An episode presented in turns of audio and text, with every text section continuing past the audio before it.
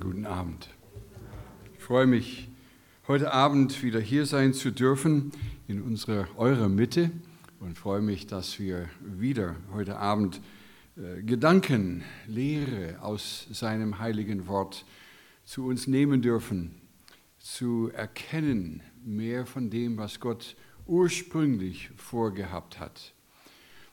Gestern Abend sprachen wir über den das erste Gebot, den ersten Befehl Jesu, als Jesus gefragt wurde, Meister, welches ist das größte Gebot im Gesetz, kam seine Antwort,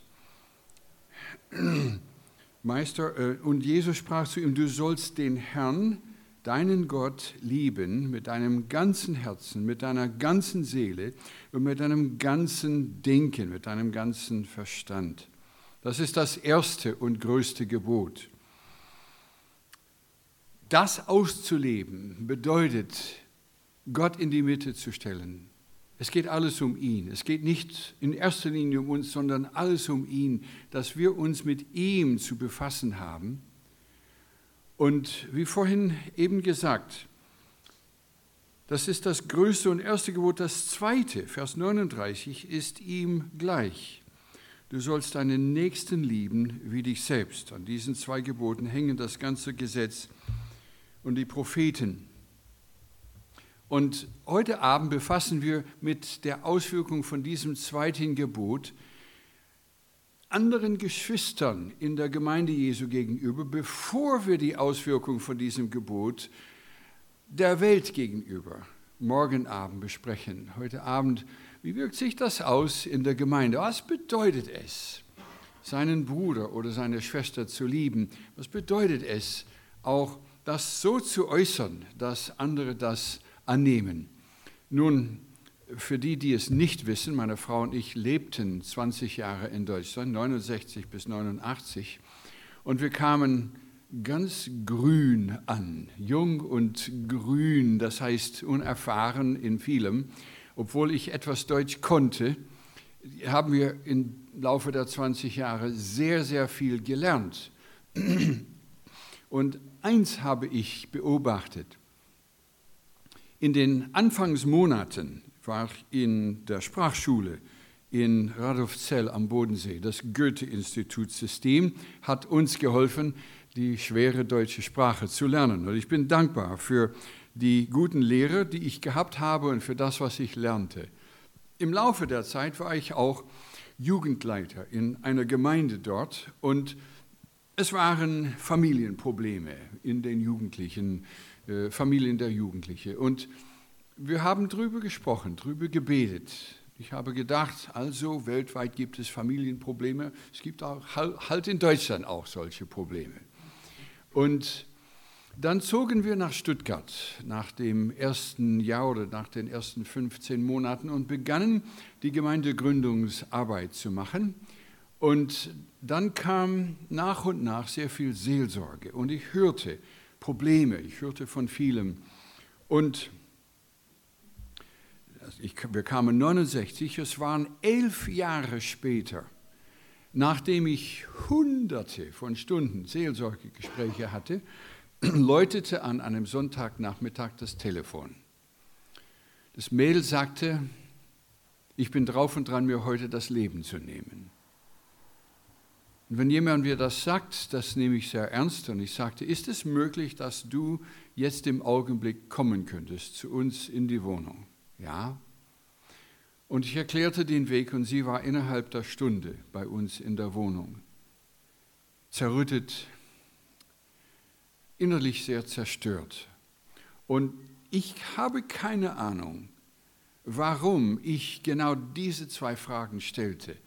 Aus irgendeinem Anlass, wahrscheinlich verbunden mit etwas, was ich gelesen hatte oder gehört hatte.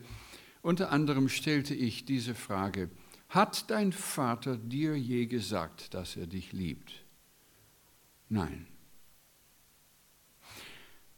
Hat dein Vater deiner Mutter je in deinem Beisein gezeigt, durch eine freundliche Tätschelei, durch Umarmung, durch einen Kuss, äh, hat er ihr gezeigt, dass er sie liebt in deinem Beisein? Nein, das habe ich nie gesehen. Diese zwei Antworten haben mich geschockt und haben mir auch einen Einblick gegeben in das, was sie erlebt hatte, als sie groß geworden ist, als Kind. Und diese zwei Antworten bewegten mich, die Frage immer wieder zu stellen. Und weil ich so viele Gespräche hatte mit Leuten, das war innerhalb der nächsten Tage auch möglich und wenige Tage drauf und Tage drauf und immer wieder erlebte ich ähnliche Antworten. Ich war in der Schweiz auf einer Bibelschule, habe Gastlehrer gemacht dort und ein Mädel fragte nach Zeit und auch da stellte ich die Frage, hat dein Vater dir je gesagt, dass er dich liebt? Nein. Hat er dich je umarmt oder dir irgendwie äh, durch Berührung gezeigt, dass er dich liebt? Und sie erzählte Folgendes. Meine Mutter sagt mir, sagte sie, dass als ich ganz klein war, der Vater mich einmal gehalten hat. Und ein anderes Mal, wo ich vielleicht sechs war, fuhr ich zum Nachbarort mit dem Zug zu den Großeltern.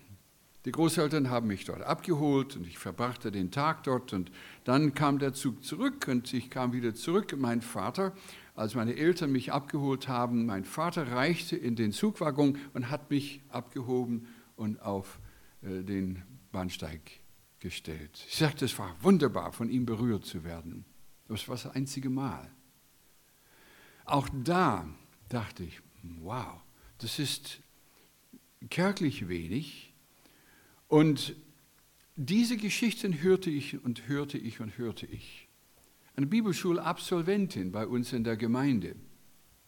Ich stellte bei ihr die gleichen Fragen. Nein, mein Vater hat mir nie gesagt, dass er mich liebt. Er hat mich auch nicht umarmt. Und ich sagte, du, ich habe einen Vorschlag. Du bist jetzt Bibelschulabsolventin. Du hast Christus. Er ist nicht Christ, du hast Christus. Die Liebe Gottes ist ausgegossen in dein Herz. Also geh jetzt am Wochenende nach Hause und komm durch die Tür und lauf auf deinen Vater zu und umarme ihn und sag, Papa, ich hab dich lieb. Sie wurde kreidebleich. Gott, das könnte ich nie tun. Und ich merkte, ich habe einer Nichtschwimmerin den Befehl gegeben, vom 20-Meter-Brett zu springen. Sie hatte keine Erfahrung drin. Ich sagte, oh, langsam, langsam, langsam.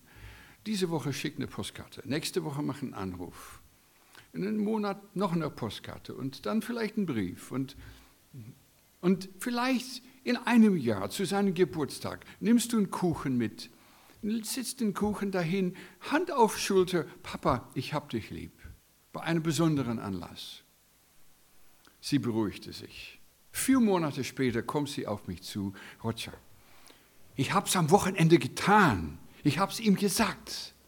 Und es änderte sich alles in unserer Beziehung dass ich ihm das sagen konnte. Das spornte mich an, darüber mehr zu sagen, weil ich merkte, hier ist jemand, der gewachsen ist, der, man kann wirklich sagen, im Deutschen über den eigenen Schatten gesprungen ist. Ich war in Schenkenzell im Schwarzwald im Juni 1985. Und es war eine Predigertagung, etwa so viele Leute wie heute Abend, alles Prediger. Und das Thema war Evangelisation. Und ich sagte, Evangelisation, was wir morgen Abend besprechen, ist eigentlich anderen die Liebe Gottes zeigen. Als ich groß geworden bin, mit acht Jahren zum Glauben gekommen und geschult in der Gemeinde, war mir Evangelisation mehr das Weitergeben von Worten. Du bist verloren, hier ist das Heil, du brauchst Jesus, nimm ihn an. Und ich brauche diese Worte zu sagen und hoffentlich richtig zu formulieren, dass, dass der Waldemar Jesus annimmt. Nun, in der Zwischenzeit bin ich zu der großen Erkenntnis gekommen, in erster Linie muss ich die Menschen lieben. Und dass sie es merken, dass ich sie liebe.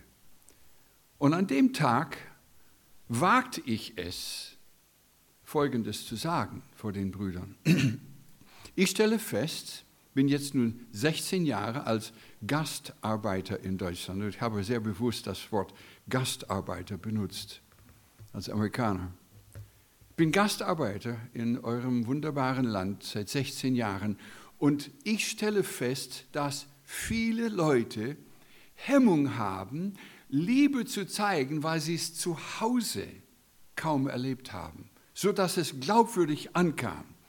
Es ist nicht so, dass die deutschen Väter, die meisten, ihre Kinder nicht lieben. Sie lieben sie.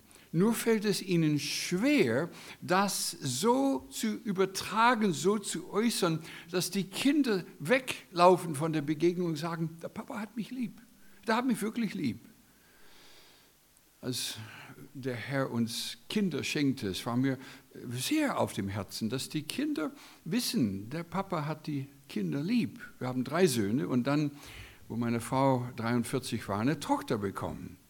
Und jetzt kommt die Kleine auf die Welt und ich kann mich sehr gut bei ihr erinnern, äh, ihr kleines Ohr an meinen Mund gebracht und ich sagte zu ihr, sie konnte nicht reden, sie konnte nichts verstehen und ich sagte die Worte I love you, I love you, I love you, I love you, ich liebe dich, ich liebe dich. Und ich habe diese Worte zigtausendmal gesagt. Sie sitzt da und ich spreche mit ihr und ich plaudere ihr ins Ohr, ich liebe dich, ich habe dich lieb. Es ist ja nicht wunderlich, dass einige der ersten Wörter, die sie sagte, die waren, ich habe dich lieb. Sie sitzt ja in der Straßenbahn, einmal mit meiner Frau in Stuttgart und sitzt da und sie hat die Worte ebenso richtig gecheckt. Schaut hoch, Mama, ich habe dich lieb. I love you. I love you. I love you, Mama. I love you. I love you. I love you. I love you. Und das ist eine deutsche Frau daneben. Die Kleine angelt immer nach Herzen und sie schaut die Frau an I love you. And I love you, Mama. I love you. I love you, Mama. I love you. I love you, sagt sie zu der Frau. Und vielleicht vier, fünf Mal, bis die Frau endlich reagiert hatte und sagte, ich liebe dich. Nun, bei vielen sind diese Wörter fast wie eine Fremdsprache. Eine Frau in der Gemeinde in Stuttgart sagte einmal, Roger, wir sagen nichts, ich liebe dich. Wir Schwaben sagen, ich mag die ich mag dich. Und sie sagte, darf ich als Ausländer dein Deutsch korrigieren? Jesus hat gesagt, wir sollen sogar die lieben, die wir nicht mögen. Es hat nicht mit, mit Mögen zu tun. Es hat mit wahrer Liebe zu tun. Das Lieben anderer Menschen. Und so sind wir gewachsen in der Erkenntnis, dass wir in der Familie, so wie auch in der Familie der Gemeinde, frei diese Liebe zeigen und äußern sollen, dass alle wissen, hier wird man geliebt. Hier in dieser Gemeinde, in dieser Familie, hier fließt Liebe fließend. Hier spricht man fließend Liebe. Und ich denke, es ist sehr, sehr wichtig, dass man merkt, manchmal muss man Schäden bzw. Äh, Verletzungen der Vergangenheit so aufarbeiten, dass man vergibt, sodass man andere lieben kann. Ich habe gute Eltern gehabt und sie haben gesagt, dass sie mich liebten. Aber ich kann mich erinnern, ich habe mich schwer geärgert über meine Eltern, ganz schwer. Gute Eltern, feine Erziehung gehabt, nur haben sie ein paar Dinge nach meinem Dafürhalten verkehrt gemacht. Und in meinem Teenageralter, da war ich trotzig darüber. Und auf einmal, an einem Tag, merkte ich, wie sehr gut sie es gemeint hatten. Es war an dem Tag, als sie mich in den Zug gesetzt hatten mit 19 Jahren, um ein zweites Mal, auch dieses Mal ganz alleine, von der westlichen Seite Amerikas, Nordwest im Bundesstaat Washington, mit dem Zug durch ganz USA zu fahren und dann in ein Flugzeug in New York City zu steigen und von dort nach Berlin zu fliegen, um dort sieben Monate lang in Berlin zu leben und mit Jugend für Christus zu arbeiten. Und als ich in den Zug stieg, da, da fiel mir alles ein, dieses gut gemeint haben meiner Eltern. Und es überkam mich.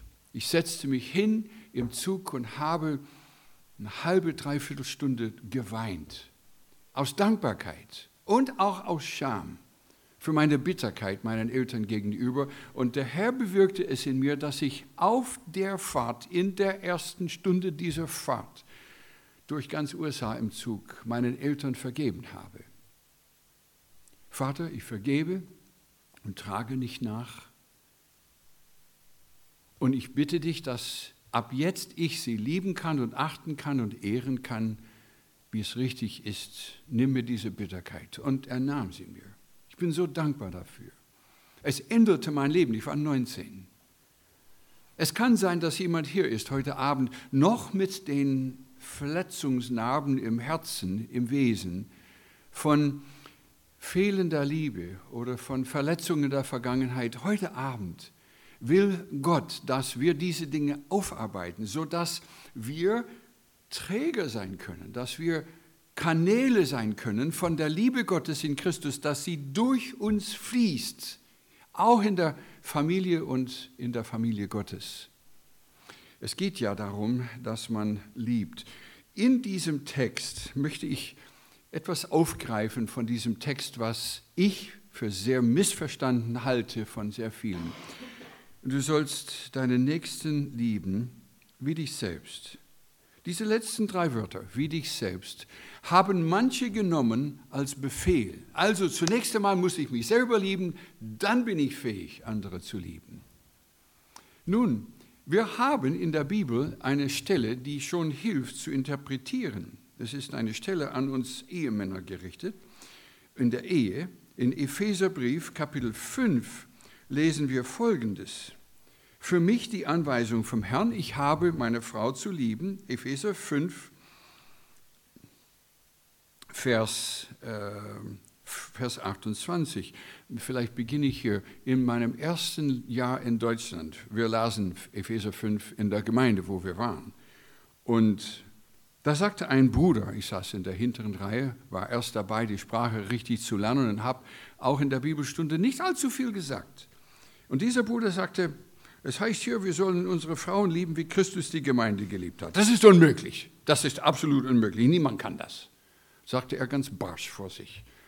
Sagt, hm, also, scheint, denkt er, Gott hat falsch gesprochen oder ich weiß es nicht, was er gedacht hat. Ich habe nicht gewagt zu sagen. Es ist, als ob Paulus gewusst hat, manche würden so denken. Und so sagt er, eine zweite Form der Äußerung. Er sagt ebenso, Vers 28. Nachdem er sagt, wir sollen sie lieben, wie Christus die Gemeinde geliebt hat, sagt er ebenso, sind die Männer verpflichtet, ihre eigenen Frauen zu lieben wie ihre eigenen Leiber. Wer seine Frau liebt, der liebt sich selbst. Es ist so, wenn ich Hunger habe daheim, ich bin ja erwachsen und habe zwei Beine und zwei Hände und der Kühlschrank hat Speise, wenn ich Hunger habe, ich laufe hin zum Kühlschrank und hole mir Speise. Wenn meine Frau ein Glas Wasser braucht, ich hole ihr ein Glas Wasser. Wenn ich mir einen Finger schneide, ich hole mir ein Pflaster und tue es drauf. Wenn meine Frau sich verletzt, hole ich ihr ein Pflaster. Denn ihr Leib ist mein Leib und mein Leib ist ihr Leib. Das heißt, wenn ich sie liebe, wie ich meinen eigenen Leib liebe, ich pflege meinen Leib, ich pflege meine Frau. Ich tue das ohnehin schon mit mir selber. Ich, ich, sorge dafür, dass wenn ich hungrig bin, ich essen kann. Und ich denke, er spricht genauso in Matthäus 22. Alle von uns haben den Trieb zu überleben und uns selbst zu versorgen und schonen. Niemand geht automatisch rum und versucht sich weh zu tun, sondern wir lieben uns, wir, wir, wir pflegen uns selbst. Und so wie wir Acht haben auf uns, sollen wir auf andere Acht haben. Da sagte er in diesem Text, wie dich selbst, wie wir es ohnehin schon tun, sollen wir es anderen tun. Nun, ich habe eine Liste von manchen Dingen, die mir hier sehr groß geworden sind. Und ich, ich darf ich, mir wird es nett warm hier vorne. Und äh, wenn es nicht problematisch ist für euch, mache ich meine Ärmel frei. Dankeschön. Ähm, innerhalb von Christen sollte es klappen. Nicht? Wir sollten miteinander auskommen können. Wir, wir haben den Heiligen Geist, der andere hat den Heiligen Geist. Es sollte zwischen uns klappen. Und 1975, das ist lange her, sagte ein amerikanischer Militäroffizier zu mir in Stuttgart, dass er während des Krieges in Vietnam im Land Thailand stationiert war als Soldat. Und er in der Zeit sehr viel Kontakt hatte mit amerikanischen Missionaren in Thailand. Und er hat überall wahrscheinlich seine persönliche Umfrage gemacht. Was sind deine schwersten Probleme? Was, sind deine, was läuft und was ist so? Und er hörte von jedem Missionar, und er sagte mir das 1975, Roger, alle haben mir gesagt, ihr schwerstes Problem war das Auskommen mit den anderen Missionaren. Ihr, ihr größtes Problem waren die anderen Christen, die Teammitarbeiter. Ich schüttelte den Kopf. Ich dachte, dass Missionare miteinander nicht auskommen? Das ist ja nach innen. Diese Aussage von dem Offizier zündete etwas bei mir. Und als neue Missionare zu unserem Team in Süddeutschland kamen, war es mein Wunsch und mein Ziel, wir werden eins. Wir lieben einander, wir tragen einander, wir dienen einander. Und es ging so weit, dass wir sehr viel gearbeitet haben an unserer geistlichen Einheit, indem wir viel miteinander Anbetung gemacht haben. Wir sammelten uns immer wieder vor Christus und das hat uns immer wieder zusammengebracht.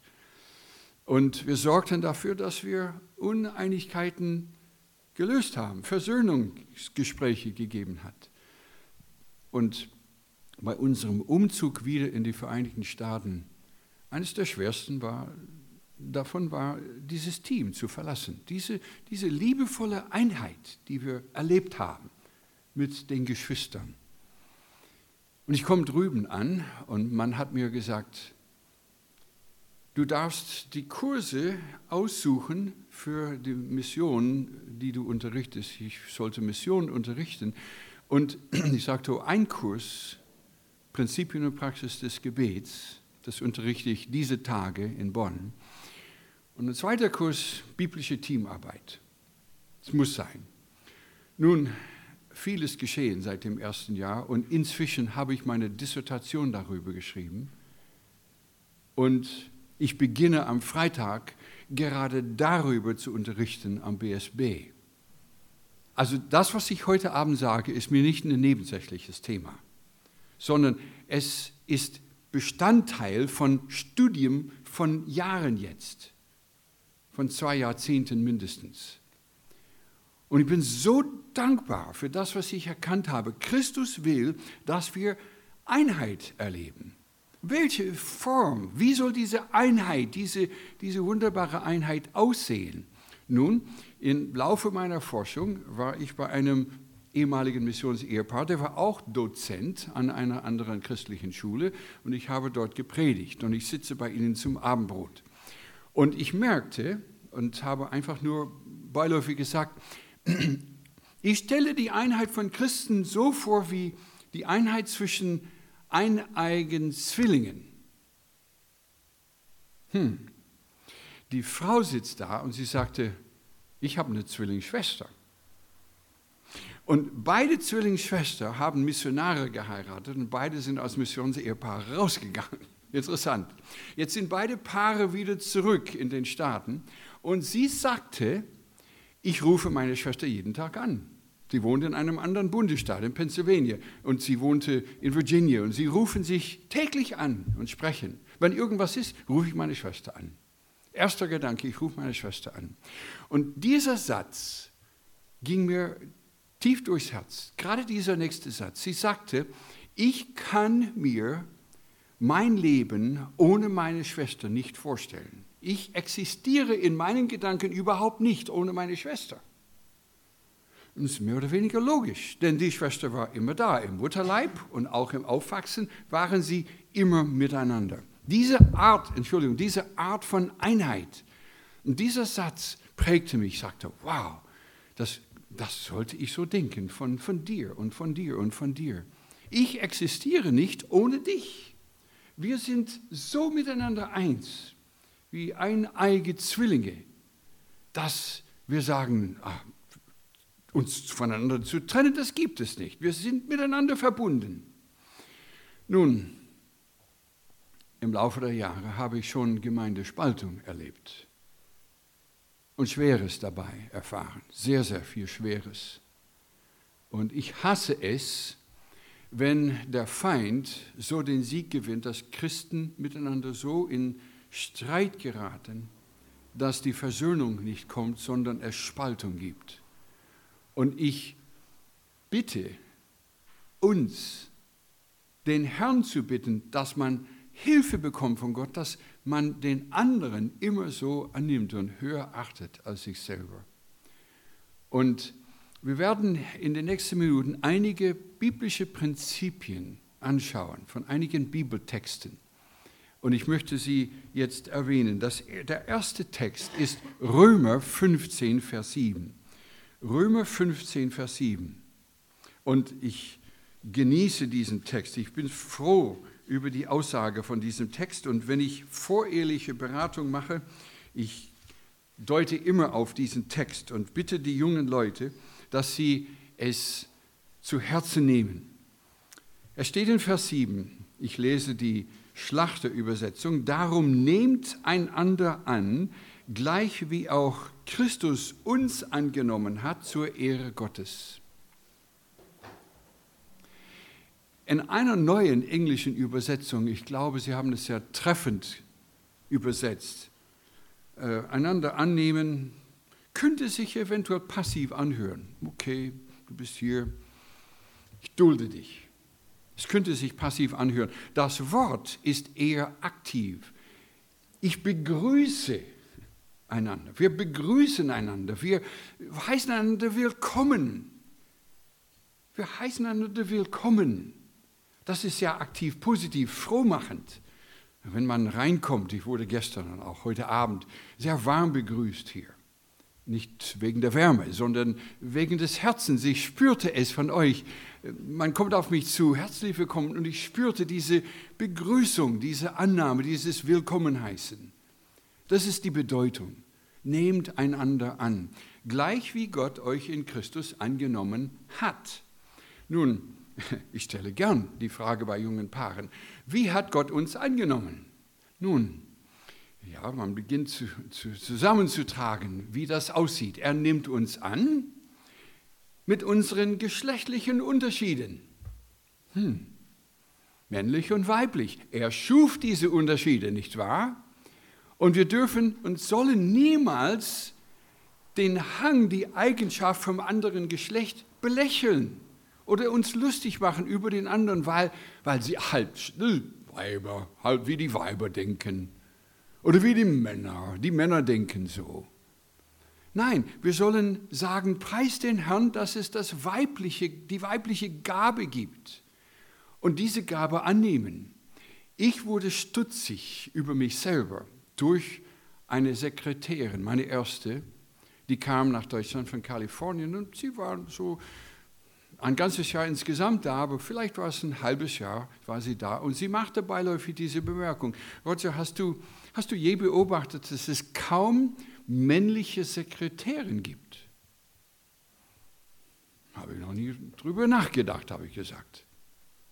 Sie arbeitete für eine große Ölfirma in Kalifornien, war Top-Sekretärin dort und sie sagte, diese Männer verschwinden irgendwo und sprechen, wir bohren nach Öl in Saudi. Und sie kommen aus dem Zimmer und sie haben ihre Schreibblöcke und sie haben aufgeschrieben und sie schmeißen die Schreibblöcke auf die Tische der Sekretärinnen und sagen, wir wollen nach Öl bohren in Saudi, macht das, das geschieht. Und die ganzen Details werden von den Frauen durchgearbeitet. Und sie sagte, Männer tendieren global zu denken und Frauen tendieren detailliert zu denken. Freunde, an, dem, an der Aussage, da sind mir Lichter aufgegangen. Ich dachte, oh meine Güte. Es, es äußerte sich immer so beim Kaffeetrinken am Sonntag. Wir wurden eingeladen. Halbe Stunde Autofahrt. Und um zehn vor drei sage ich der Familie, machen wir uns zum Auto. Und wir machen uns zum Auto und drei Minuten vor drei sind wir auf dem Weg dahin. Und wir stehen an der Schwelle der Tür und rausgehen und meine Frau sagt, oh, Geschenk für die Gastgeberin. Dreht sich schnell um, läuft hin zum Schrank, holt sich ein Geschenk, kein Problem. Und dann packt Papier, um es einzupacken. Aber ich brauche dann eine passende Schleife. Farblich muss es passen. Hinhalten, es ist jetzt vier Minuten nach, es ist fünf Minuten nach, es ist sechs Minuten nach. Und in mir kocht's. Und an dem Tag, als die Sekretärin mir das sagte, merkte ich, Gott schenkte mir eine Frau, die detailliert denkt. Das, was ich anhabe, wird alles abgecheckt und gestempelt und versiegelt von meiner Frau, dass ich aus dem Haus treten darf, um im Publikum zu sein, dass ich einigermaßen aussehe. Denn ja, ich könnte mich einfach so, einfach, wäre schlampig anziehen und würde mir nichts dabei denken. Kam eines Tages heim von der Schule, meine Tochter sagt, Papa, dass du so in die Schule gegangen bist. Und ich sagte, Schatz, niemand hat was gesagt. Niemand kam und tadelte mein Aussehen. Sie sagte, dass sie auf dich zukommen als Professor und dich tadeln? Nun, ihr seht, was ich, was ich meine hier. Einander annehmen mit den geschlechtlichen Unterschieden. Mein Hang als Mann ist so konzentriert zu denken, dass ich alles ausblocken kann um einem Ziel nachzugehen. Und ich kann Termine vergessen, ich kann dies und das vergessen, denn ich habe ein Ziel. Das macht mich nicht sündig. Es ist eine Äußerung, eine Erscheinung meiner Männlichkeit. Und darüber ist nicht lustig zu werden darüber und darüber zu lachen, sondern wir sollen einander ergänzen. Und wenn die Fähre abfährt, da muss ich meiner Frau sagen, Details hin, Details her, wir haben 30 Minuten, wir müssen ins Auto steigen, jetzt und losfahren, sonst geht die Fähre weg. Und auf anderen Mal, bei einem anderen Mal muss ich sagen, Schatz, kannst du ein paar detaillierte Dinge hier tun? Sie ist so begabt drin. Wir brauchen einander. Nehmt einander an. Und wisst ihr, in der Gemeinde Jesu ist es genauso wie in der Ehe du bist so begabt und der andere ist anders begabt. Wir haben Leute, die finanziell begabt sind und wir haben andere, die handwerklich begabt sind. Und es ist nicht, dass irgendeine Gabe größer oder besser ist. Alle ergänzen sich. Das war Gottes Plan. Und die Annahme, das Begrüßen der Begabung des anderen bedeutet, wir stehen nicht in Konkurrenz gegeneinander. Meine Gabe ist besser als deine und meine Leistung wichtiger, sondern wir brauchen alle einander. Ich bin froh, dass es dich gibt. Ich bin so dankbar für deinen Beitrag zum Familienleben und zum Familienleben der Gemeinde. Einander annehmen. Es beginnt mit dieser Haltung. Nehmt einander an, gleich wie Gott euch in Christus angenommen hat. Das zweite Wort. Und das ist übrigens das Annehmen, ist eine Äußerung der Liebe. Das zweite Wort ist das Wort lieben. Johannes 15, die Verse 12 und 17. Johannes Evangelium 15, die Verse 12 und 17. 15, 12, das ist mein Gebot, dass ihr einander liebt, gleich wie auch ich euch geliebt habe. Vers 17, das gebiete ich euch, dass ihr einander liebt. Heute habe ich Folgendes im Unterricht gesagt und ich finde es sehr treffend. Ein Eheberater hat einen Mann, der zu ihm kam, um Hilfe zu holen. Und dieser Mann sagte, ich liebe sie nicht mehr. Und der Ehe, ein bekennender Christ. Und der christliche Eheberater sagt, du musst sie lieben. Ja, ich liebe sie nicht mehr. Ja, du musst sie lieben. Die Bibel spricht von drei Ebenen der Liebe. Entweder liebst du sie als Ehefrau, auch mit dem romantischen Teil, oder, es das heißt in der Bibel, lieben deine Nächsten wie dich selbst. Oder der dritte Bereich, liebe sie als Feinde. Wir müssen unsere Feinde lieben. Also, wenn sie Feind ist, liebe sie. Du hast sie zu lieben. Punkt. Aus. Liebe den anderen. Christus hat das geboten. Interessanterweise, er hat nicht gesagt, dass wir sie mögen müssen. Er hat gesagt, dass wir sie lieben sollen. Und Liebe, selbstlose Taten getan zum Wohl des anderen, ob sie es verdienen oder nicht. Selbstlose Taten, getan zum Wohl des anderen, ob sie es verdienen oder nicht. Diese Definition von Liebe gefällt mir sehr. Den anderen lieben, die andere Person äh, Liebe beweisen. Und das Gleiche, ich noch eine Bibelstelle, das Gleiche steht in 1. Petrus, Kapitel 4, Vers 8. 1. Petrus 4, Vers 8, da steht folgendes. Vor allem habt aber innige Liebe untereinander. Das ist unter euch Christen. Habt innige Liebe untereinander, denn die Liebe wird eine Menge von Sünden zudecken. Die Liebe ist wie Öl. Es ist Schmierstoff, das die Teile nicht reiben aneinander, sondern dass es gleitet, dass wir miteinander auskommen. Das Öl des Heiligen Geistes. Nun, die Liebe, für viele ist das Wort Liebe sehr vage. Aber die Liebe ist ein Topf mit Griffen. Wenn man merkt, die Liebe äußert sich durch Dienst.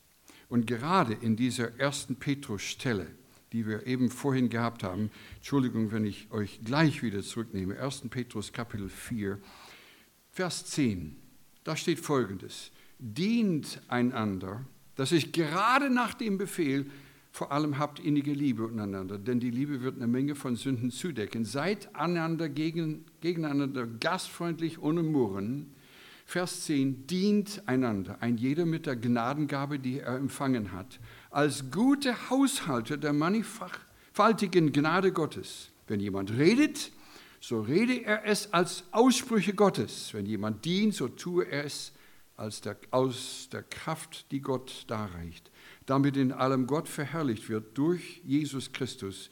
Ihm sei die Ehre in Herrlichkeit und Macht von Ewigkeit zu Ewigkeit das Lied, das wir gesungen haben, die Schlussphrase.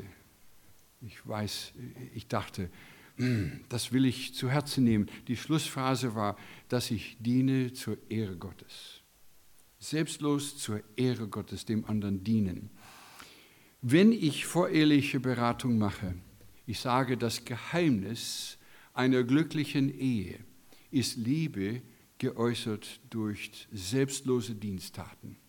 Liebe geäußert durch selbstlose Diensttaten, wo ich mich verleugne, um meiner Frau zu dienen und das mit frohem Herzen tue, nicht mit Ärger, sondern dankbaren Herzens, dass ich eine Frau habe und das sie zu haben bedeutet ich, dass ich dienen lernen darf und das tue zur Ehre Gottes. Es ist mein Vorrecht, meiner Frau zu dienen. Liebe geäußert durch Diensttaten, selbstlose Diensttaten.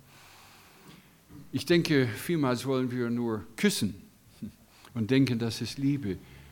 Aber es ist Liebe, wenn man die Hände anlegt und etwas tut für den anderen.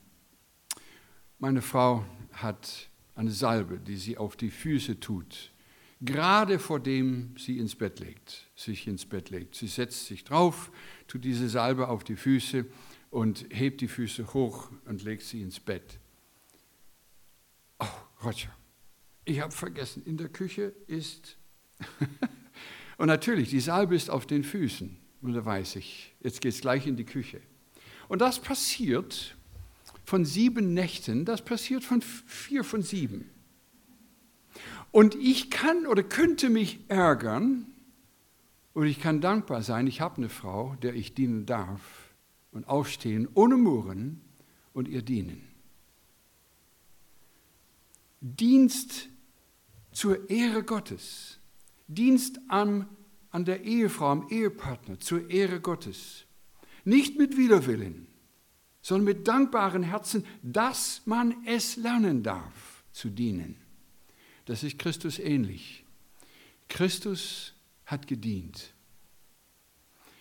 Wir praktizieren in unseren Gemeinden das Abendmahl vielleicht anders als manche. Wir praktizieren es mit Brot und Kelch, mit einer Mahlzeit und mit Fußwaschung. Als junges Kind kam ich zum Glauben mit acht und nehme teil am Abendmahl Und der Erste, der mir die Füße gewaschen hat, war der Pastor der Gemeinde. Ich war acht. Das werde ich nie vergessen. Der Pastor beugt sich, nimmt einen Schüssel und wäscht mir die Füße. Ein, ein Häftling, der in Einzelhaft 15 Monate lang war in Stuttgart-Stammheim, wurde entlassen. Ich hatte ihn ein paar Mal im, im Gefängnis besucht. Und nach der Entlassung vom Gefängnis, er kommt mich besuchen. Und lange Geschichte kurz gemacht, innerhalb einer Woche kommt er zum lebendigen Glauben an Christus. Und wir haben in der Gemeinde in Stuttgart die Woche drauf Abendmahl. Und wir Männer im Kreis waschen uns gegenseitig die Füße und er sitzt neben mir und wir beginnen die Füße zu waschen und er beginnt zu weinen. Und er sagte, wenn man sich überlegt, der Schöpfer des Weltalls beugte sich und hat Menschen, gefallenen Menschen, die Füße gewaschen. Diese selbstlose Dienergesinnung unseres Herrn Jesus Christus überwältigte diesen neuen Bruder in Christus. Dient einander in der Gemeinde Jesu, dient einander mit Freuden. Es ist noch ein wichtiges Wort mit diesen Einanderworten in Römerbrief, Kapitel 12. Da sind, das, das eine Anweisung in Römer 12, die umhauend ist. In Römer 12, Vers 10. In der Bruderliebe seid herzlich gegeneinander. In der Ehrerbietung komme einer dem anderen zuvor. Hier darf Konkurrenz herrschen. In der Ehrerbietung. Ich habe einen guten Freund, Missionar, viele Jahre, glaube 45 Jahre verheiratet und seine Frau stirbt in Sekunden, ist sie weg. Sie, sie sprechen miteinander, sie läuft ins Bad, er hört ein Geräusch und sie ist schon weg. Und anschließend, einen Monat später, sind wir essen gegangen, dieser Bruder und ich. Und in der Mahlzeit zusammen sagte er folgendes, wir haben jeden Abend gestritten miteinander. Und ich kannte sie, ich wusste, hier ist ein Haken drin, ist ein Scherz drin oder so. Und er sagte, ja, wir haben so gestritten. Da sagte ich zu ihr, in dieser Ehe bist du die Beste. Sagten sie, nein, in dieser Ehe bist du die beste Person. Nein, nein, nein, nein, in dieser Ehe bist du die beste Person. Das war ihr Streit, jeden Abend.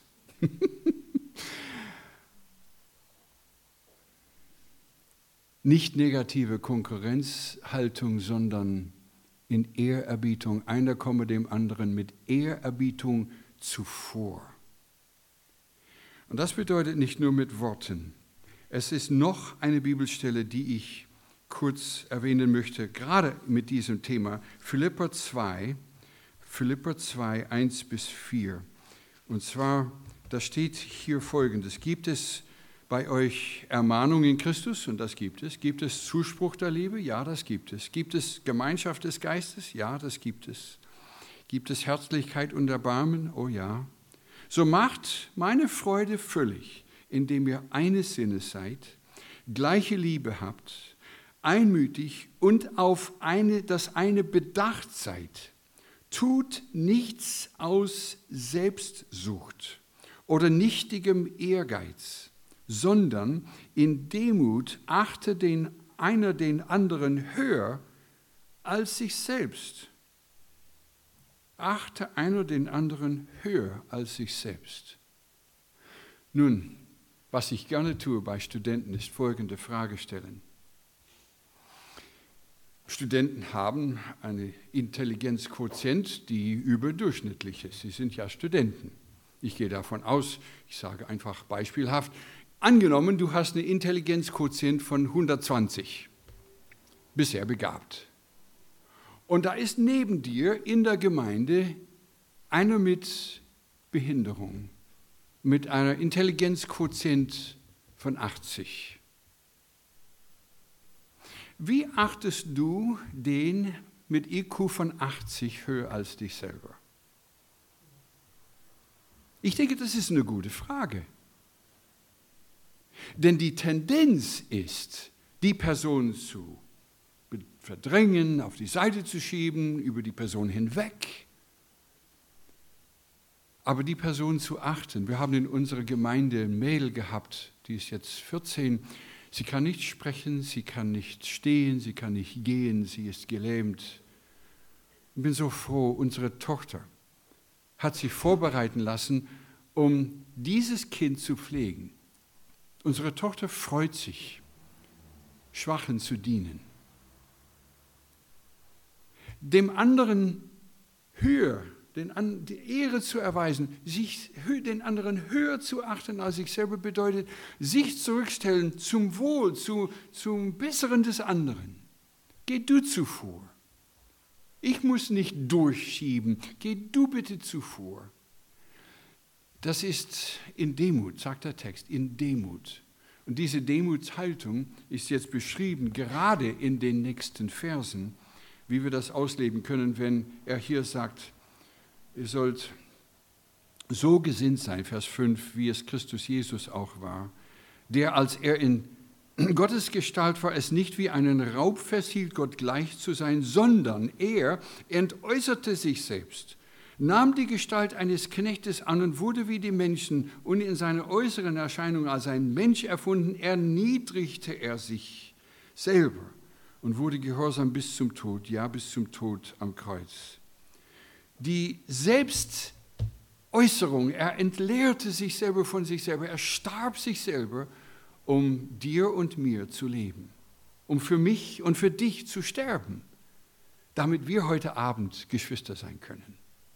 Und wenn er das getan hat als unser geistliches Haupt, als unser geistliches Vorbild, da sagte er, bitte sei Kopierer von Jesus. Tu es, wie er getan hat. Das gilt in der Ehe, das gilt in der Familie, in der Gemeinde Jesu. Wir sollten beobachtet werden können, wie wir einander Wertschätzung geben. Andere, die uns beobachten, sollten sagen, wow, da ist etwas Positives los da. Das ist nicht, wie es im Kleintierzuchtverein zugeht. Hier in der Gemeinde Jesu geht es ganz anders zu. Hier ist eine Wertschätzung gegenseitig, die ich noch nie gesehen habe. Und dann gegenseitig die Lasten tragen.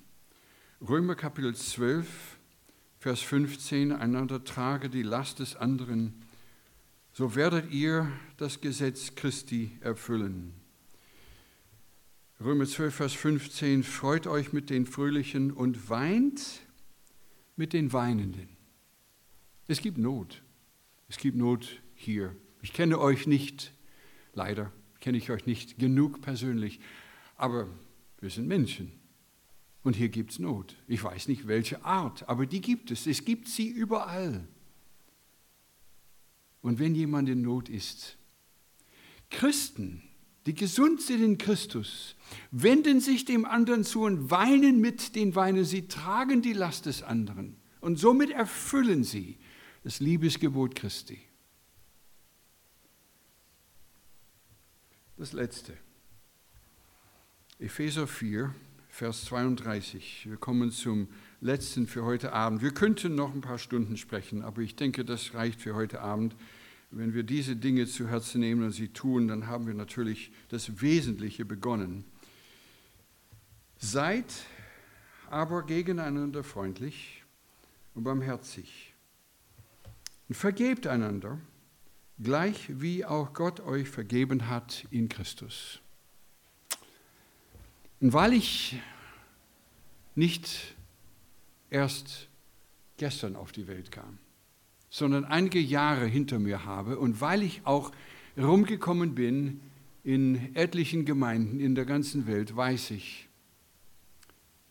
jeden Tag haben wir die Notwendigkeit zu vergeben in der Ehe, in der Familie, in der Familie der Gemeinde. Es gibt die Notwendigkeit zu vergeben. Wir sind nicht vollkommen. Ihr seid nicht in einer vollkommenen Gemeinde. Und es gibt die Notwendigkeit zu versöhnen und zu vergeben, die Lasten voneinander zu tragen, und auch ganz bewusst dem anderen zu vergeben für das, was getan wurde, so dass es Versöhnung gibt, wirkliche totale Versöhnung gibt zwischenmenschlich. Ich darf Mission unterrichten und es kommen Missionare von aller Welt und es war im Unterricht ein Missionar von Japan. Und wir sprechen gerade über die Versöhnung unter Christen im Unterricht. Und er sagte folgendes, ach Roger, die Japaner, sie sind anders, sie, sie versöhnen sich kaum. Und dann erzählte er folgende Begebenheit. Es, ihr kennt ja eine, eine Sendung, die heißt Versteckte Kamera. Versteckte Kamera, ja. Und er sagte, sie haben dort versteckte Kamera gehabt im Fernsehen in Japan. Und äh, der, der mitgemacht hat bei versteckter äh, Kamera, das war eine Sushi-Bar. Und da haben sie Sushi, das Essen, äh, kodiert. Die Teller waren einer besonderen Farbe und die blauen Teller haben so viel gekostet und die gelben Teller haben so viel gekostet. Und die Teller gehen rum auf einem Band. Und man isst und wenn man fertig war, man guckt und wartet und guckt, ach, das kommt das und dann holt man es runter und ein zweiter Teller und man isst es. Und vielleicht drei Teller oder vier, was auch immer, nach Hunger. Und wenn man fertig ist mit dem Essen, man stellt den Teller auf die linke Seite. Und wenn man fertig gegessen hat, nimmt man die Teller zur Kasse und das wird berechnet man zahlt. Der mit versteckter Kamera, anstatt seine Teller auf die linke Seite zu legen, hat er seine Teller auf die rechte Seite gelegt, auf den Tellerhaufen des rechten Nebensitzers. Er hat gegessen und draufgelegt, und gegessen und draufgelegt, und gegessen und draufgelegt.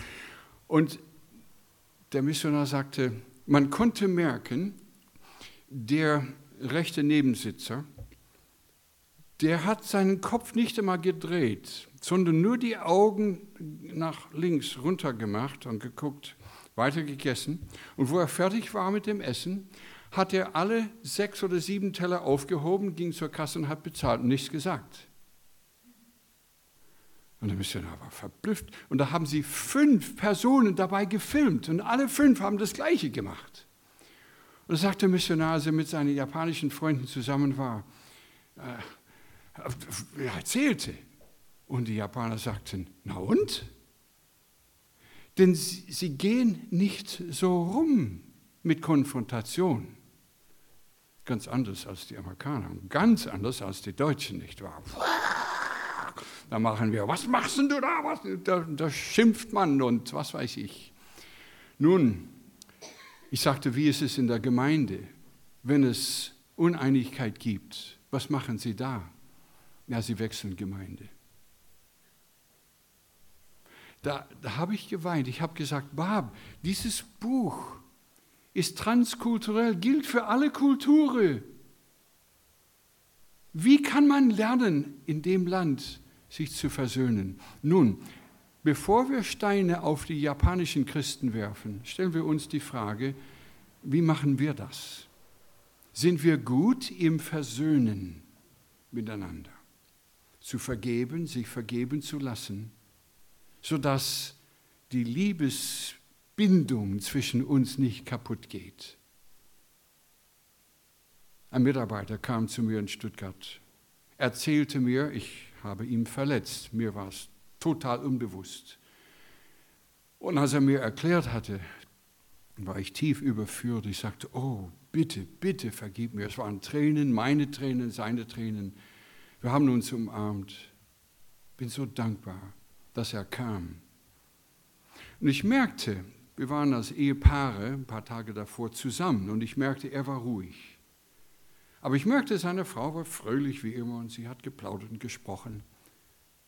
Und nachdem wir uns versöhnt hatten, habe ich gesagt, du, hast du von dieser Unstimmigkeit zwischen uns deiner Frau was gesagt? Nein.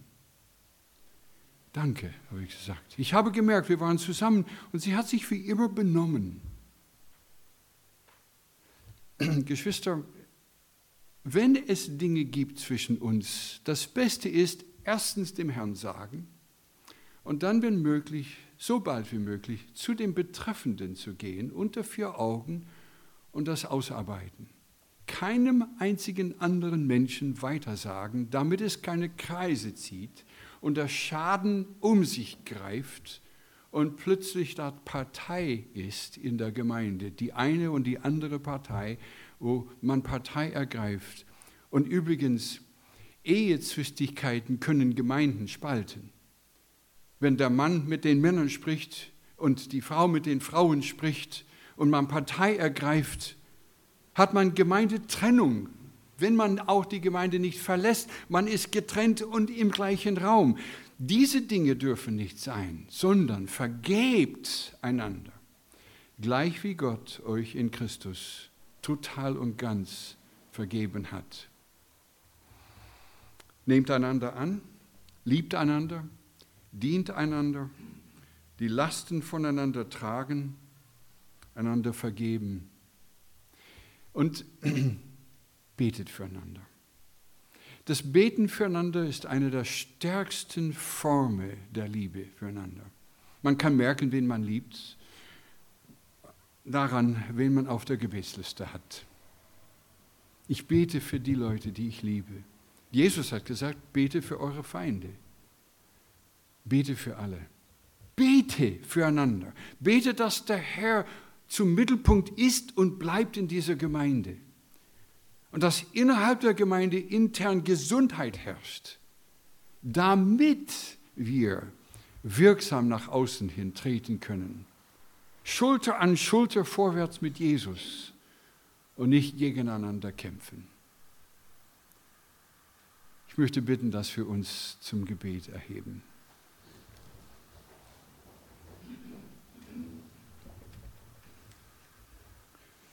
Vater im Himmel, dir sei Lob, Preis, Ehre und Dank, dass du uns solche klare Anweisungen gegeben hast in der Bibel. Praktisch für Ehe und Familie und auch für die Gemeindefamilie, dass wir uns so verhalten in unserem Umgang miteinander, dass wir einander annehmen, herzlich willkommen heißen, so wie wir sind, so wie du uns angenommen hast, dass wir einander dienend tragen, füreinander beten, füreinander da sind in Treue, miteinander weinen, miteinander lachen und jubeln.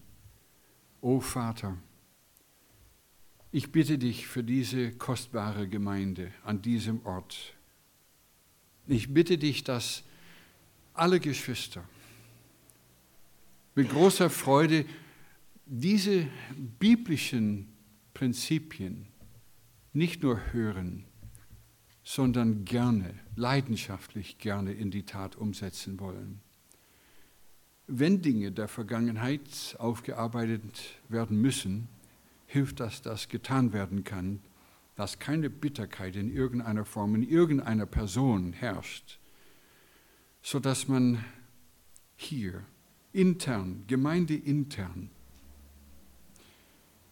in leidenschaftlicher Weise die Liebe Jesu frei äußern und zeigen kann. Und Vater, wir bitten dich, dass es eine Erweckung gibt von der Person Jesu. Diese ganze Liebe, die wir heute Abend besprochen haben, wächst aus der Liebesbeziehung zu dir. Ich bitte dich, dass die Gemeinde nahe an dir bleibt, am Weinstock bleibt, damit diese Liebe ständig fließt, die Versöhnung, die Freude füreinander zu sein und die Freude miteinander zu sein, immer nur wächst. Herr, wir danken dir dafür. In dem herrlichen, großartigen Namen Jesu. Amen. Amen. Amen.